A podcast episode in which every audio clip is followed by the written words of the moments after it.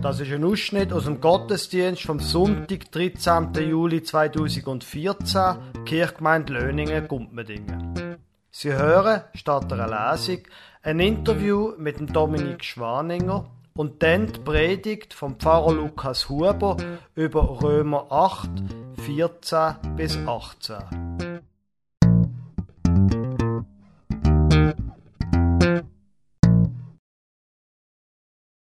In unserer Kirche ist es so, dass der Pfarrer vor Gott redet. Und manche Leute, die denken, so wie eine Art, der Pfarrer sei Gott, oder wenigstens die Kirche. Und das, glaube ich, ist ein Irrtum, ist ein Missverständnis. Der Pfarrer ist angestellt zur Verkündigung vom Evangelium, aber Glaube, das sind alle Christenmenschen dazu berufen. Und darum habe ich gedacht, es war eigentlich interessant, einmal in einer losen Serie von anderen Menschen, außer dem Pfarrer zu hören, was für sie eigentlich der Glaube bedeutet. Und wo der Dominik Schwaninger gesagt hat, er würde sowieso Musik machen, wo er zugesagt hat fürs Musikmachen, habe ich gedacht, dann tue ich doch gerade ihn mal ein bisschen ausfragen, so zum Thema Glauben und überhaupt. Dominik, ähm, sag zuerst einmal so ein bisschen, was schaffst du, wie ist, hast du Familie, so Sachen. Genau. Äh, ja, ich bin verheiratet mit der Sulamit, mit ihr, die gesungen hat. Der Aaron, der vorher gerade noch reingekommen ist und hat zu der Sulamit, das ist mein grösserer Bub. Und dann haben wir noch ein Mädchen. Und arbeiten äh, tue ich zu Beringen in der Enge und flicke dort Velo. Du bist Velomech. Okay. Genau. Ähm, du bist hier in dieser Kirche vor ein paar Jahren konfirmiert worden, ist das richtig? Nein. Das ist Ah, nicht ganz so. Nicht gerade so. Aber? aber ich bin konfirmiert worden im, im Klecki, also in Beringen, in der Kishona-Gemeinde. Ah, okay. Also gut. Und dann erzähl doch einmal, so der Glaube, wo du konfirmiert worden bist, was hat er dir dort so bedeutet?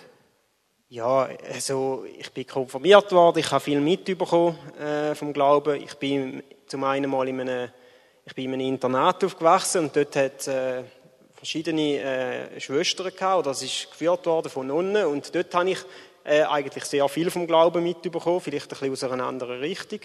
Äh, und dann natürlich im Elternhaus hat der Glaube eine Rolle gespielt und äh, ich habe auch viele Kollegen gehabt, äh, ja, die mit dem Glauben oder wo, wo ich das Gefühl hatte, die haben mich irgendwie geprägt oder wo, ich, wo zum Teil mir Vorbild sind, zum Teil auch nicht, äh, was den Glauben anbelangt.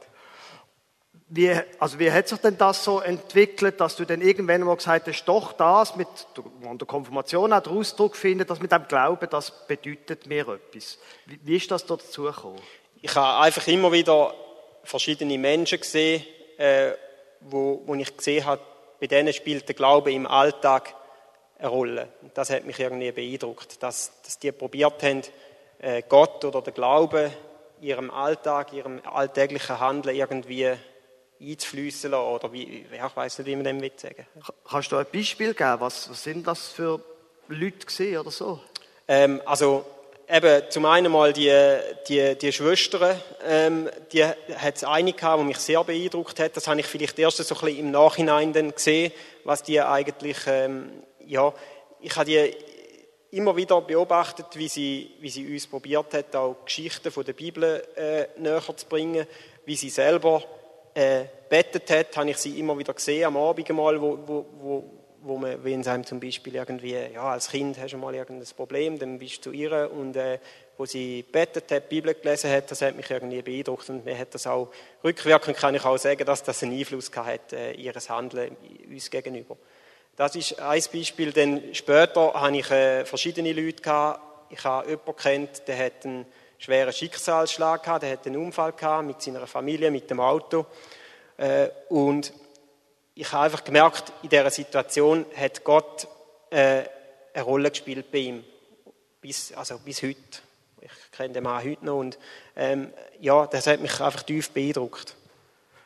Und das hat dann quasi das Vorbild von anderen Leuten hat dann dazu geführt, dass du irgendwie den hast, das könnte auch etwas für mich sein, oder wie muss man sich das vorstellen? Ja, genau. Also ich kann, ich kann jetzt nicht sagen, dass ich jetzt so eine Erleuchtung oder so ein, krasses Erlebnis hätte oder so, aber das ist wie, wie gewachsen. Also ich habe vielleicht am Anfang von meinem Glauben, da hat man immer das Gefühl, so, oh, so, äh, so sollte man sein, die Bibel gibt so Sachen vor, oder Gesellschaft zum Teil auch, oder Kirche. Ähm, geben gewisse Sachen vor, wie man sich als, als gläubiger Mensch oder als Christ oder wie man dem auch immer will sagen sollte, verhalten, Verhaltensregeln und so weiter. Und ich habe dann mit der Zeit gemerkt, dass das ja, wahnsinnig schwierig ist, um das alles äh, so wollen zu machen, dass das eigentlich, wie soll ich sagen, fast zum Scheitern verurteilt ist, dass ich eigentlich wirklich ähm, Gnade von Gott brauche, jeden Tag. Ich mache jeden Tag Fehler und ich brauche jeden Tag eigentlich wieder Vergebung von Gott. Und das habe ich irgendwie mit der Zeit, am Anfang habe ich immer so das Gefühl, ah, so sollte ich sein, so sollte ich mich verändern, ich sollte mich verbessern. Und heute bin ich viel relaxter und kann sagen, Gott wird mit mir fertig. Das ist eigentlich so mein Motto von den letzten paar Jahren, wo ich muss sagen, ja, Gott hat mich geschaffen, wie ich bin. Gott hat mir Fähigkeiten gegeben, hat, äh, hat Sachen in mich hineingeleitet, ich habe Defizit und Gott wird mit mir fertig. Das finde ich eigentlich etwas vom Größten. Sehr gut. Dankeschön vielmals für den Bericht, für das, was du gesagt hast. Der Predigtext knüpft thematisch an das an, wo wir es gerade vorher davon gehört haben. Und der Predigtext, der steht im Gesangbuch. Es hat ja ein paar Bibeltexte im Gesangbuch. Ich lasse sie Nummer 496 aufzuschlagen.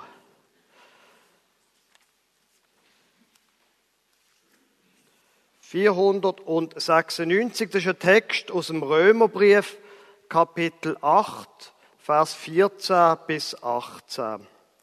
Da heißt denn alle, die sich von Gottes Geist leiten lassen, sind Kinder Gottes.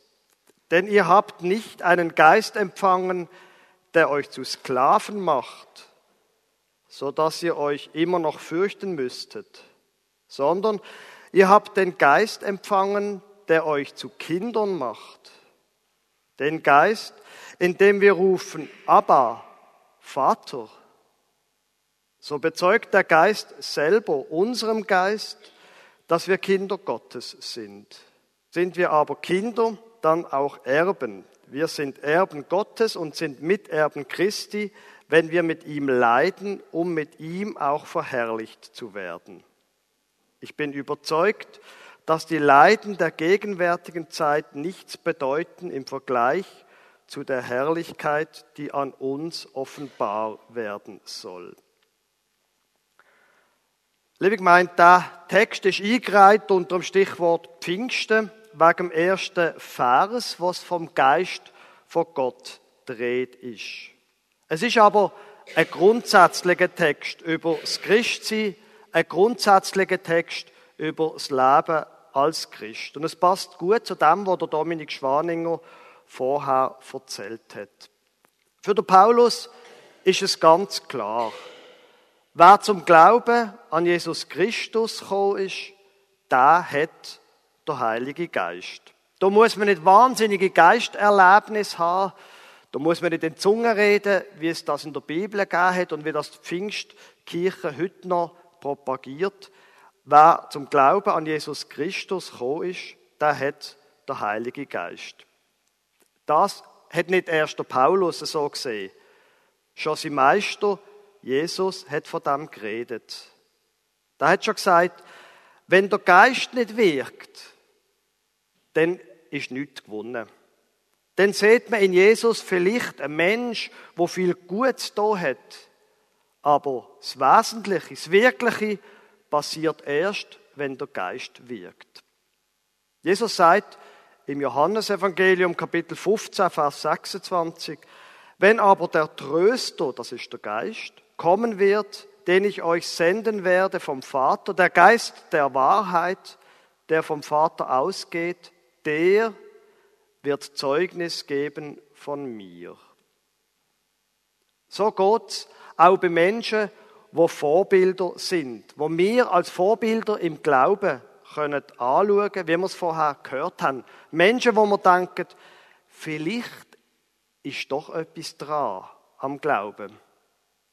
Es sind nicht die Menschen, die zu einem reden, es ist der Geist, der ruft.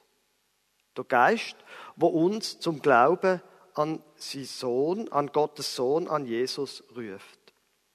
Und der Geist, der verändert Menschen. Der stellt vieles auf den Kopf. Oder vielleicht müsste man sagen, der stellt vieles vom Kopf auf die Füße. Zum Beispiel, was es eigentlich heißt, Glaube. Was es heißt, zu Gott zu gehören. Das religiöse Gefühl von Menschen früher noch und heute ist oft gesehen, ich muss etwas Gutes tun und dann hat Gott Freude an mir. Dann ist er zufrieden mit mir. Aber das, sagt der Paulus, das ist ein großes Missverständnis. Und zwar gerade doppelt. Die Idee nämlich, wenn ich nur anständig bin, kann ich mir das Himmelreich kaufen. Das funktioniert nämlich nicht. Gott ist kein Handelspartner, der sich mit Anstand, mit einem anständigen Leben ließ kaufen.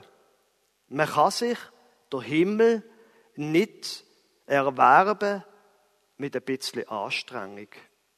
In dem Punkt ist Jesus immer knallhart gesehen. In Matthäus 18, Vers 3 heißt es, wenn ihr nicht umkehrt und werdet wie die Kinder, so werdet ihr nicht ins Himmelreich kommen. Man kann sich das Himmelreich nicht erkaufen durch Anstand und ein gutes Leben. Umgekehrt, man muss sich's auch gar nicht verdienen. Das ist nämlich das zweite Missverständnis von manchen Menschen. Manche Menschen haben den Eindruck, sie müssten sich das Himmelreich verdienen. Sie müssten so und so sein. Und dann habe Gott erst Freude an ihnen. Das ist ein Fehler. Wenn meine Taten, meine guten Taten, die schlechten übertreffen, komme ich ins Himmelreich. Das ist ein Log, eine große Log. Deine Anstrengung nützt dir genau gar nichts, um die Liebe von Gott zu verdienen. Und sie ist auch nicht nötig.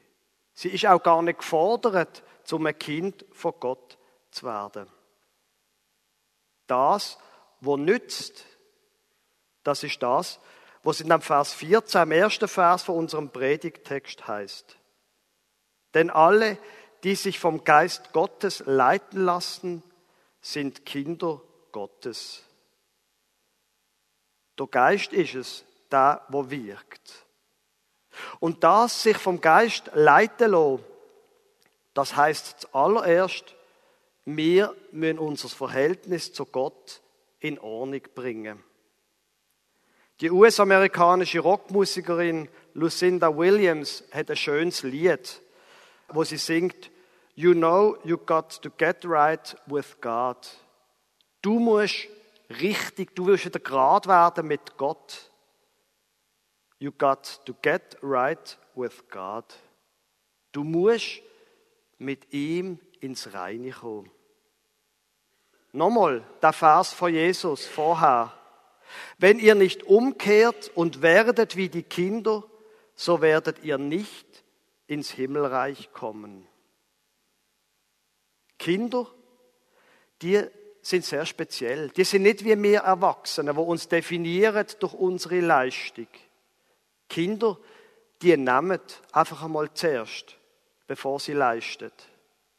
Zuerst nehmen sie die Brust von der Mutter, das Trinken und das Essen später. Dann nachher nehmen sie gern viel Liebe und viel Wickeln. Und das ist genau der Vergleichspunkt von Jesus, warum das auch von Kindern redet. Wenn wir unser Verhältnis zu Gott in Ordnung bringen wollen, dann geht es zuerst ausschließlich um das. Es geht ausschließlich ums Nehmen. Liebe und Vergebung. Ihr habt den Geist empfangen, heißt im Vers 15. Ihr habt den Geist empfangen, der euch zu Kindern macht. Den Geist, in dem wir rufen, aber Vater. Sohn oder Tochter von Gott werden, das kann passieren in einer Minute. Das passiert dort, wo ein Mensch einsieht, so kann es einfach nicht sein. Ich kann nicht einfach mehr so vor mir leben. Ich muss mein Leben in Ordnung bringen. Ich muss mit Gott in Ordnung kommen. Und wenn man dann akzeptiert, dass man von Gott alles geschenkt bekommt, gratis, aber nicht umsonst, und wenn man sich dann annehmen lässt, als Sohn und Tochter quasi adoptieren lässt von Gott, dann ist man ein Sohn oder Tochter von Gott. Das Merkwürdige nur an dieser Geschichte ist, Sohn oder Tochter werden, das geht in einem Moment, das geht ganz schnell. Aber das Get right with God, das, dass wir mit Gott ganz in Ordnung kommen, das braucht bei manchen Menschen ein ganzes Leben. Ich merke das an mir selber. Manchmal wollte ich Gott beeindrucken mit meinen guten Taten. Auch wenn ich das erlebt habe, wo der Paulus schreibt, ich habe mich von Gott als Sohn annehmen lassen, adoptieren lassen. Und ich spüre auch, wie der Geist in mir wirkt zum Guten. Und gleich habe ich manchmal den Eindruck, ich müsste Gott irgendetwas beweisen oder mir selber. Und dann weiß man ja nie so genau, wem man es jetzt wirklich beweisen will. Und es bleibt wie eine Art ein Rest von Angst. Längt's Angst, was ich jetzt mache? Aber das Denken ist und bleibt falsch. Auch wenn es das Denken von einem Sohn und von einer Tochter von Gott ist. Der Paulus im Vers 15, da formuliert es sehr präzis. Wenn es da heißt, ähm, ihr habt den Geist empfangen, der euch zu Kindern macht. Wenn er schreibt, ihr habt empfangen, dann ist das im griechischen Original im Aorist, in der Verbform vom Aorist. Der Aorist bezeichnet eine Handlung, wo abgeschlossen ist. Das dauert nicht längere Zeit an. Für das gibt es eine andere Verbform. Es ist einmal passiert. Ihr habt einen Geist empfangen, nicht von, der, von dem, dass ihr euch mit fürchtet, sondern der Geist, der euch lässt sagen, liebe Vater, Abba. Wir haben den Geist bekommen und jetzt haben wir ihn. Wir sind einmal Sohn oder Tochter von Gott geworden. Das ist abgeschlossen. Aber eben das zweite Thema, von dem Vers 15. Das kann ein längerer Prozess sein. Der Paulus druckt das nämlich mit zwei Substantiv aus. Auf der einen Seite das, wo da übersetzt ist, so dass ihr euch immer noch fürchten müsstet, ist bei ihm ein einfaches Substantiv, nämlich ihr habt nicht bekommen der Geist von der Angst, von der Furcht. Und wenn es übersetzt ist nachher, ihr habt den Geist empfangen, der euch zu Kindern macht, dann ist dort ein anderes Substantiv braucht, nämlich Kindschaft. Ihr habt den Geist bekommen, aber der Geist von der Angst, der kann vielleicht noch weiterwirken. Und der Geist von der Kindschaft, der muss in euch erst noch Gestalt bekommen. Der Geist von Gott haben wir in einem Moment bekommen, aber der Geist muss manchmal lang wirken, bis wir wirklich die Freiheit haben von den Kindern von Gott. Manche Menschen, die merken im Alter, dass sie immer mehr wie ihren eigenen Vater oder ihre eigene Mutter werden. Und manchmal ist das zum Guten und manchmal auch vielleicht zum weniger Guten. Bei Gott ist es wahrscheinlich ein bisschen ähnlich und vielleicht gleich ganz anders. Wenn wir von dem Geist Gottes, von dem Geist von Gott geleitet werden, wenn wir uns reinreden von dem Geist, der uns frei machen will, dann werden wir immer ähnlicher wie unser Vater. Wir werden ihm immer mehr gleichen. Und ich kann Ihnen sagen, das ist ganz sicher zum Guten. Amen.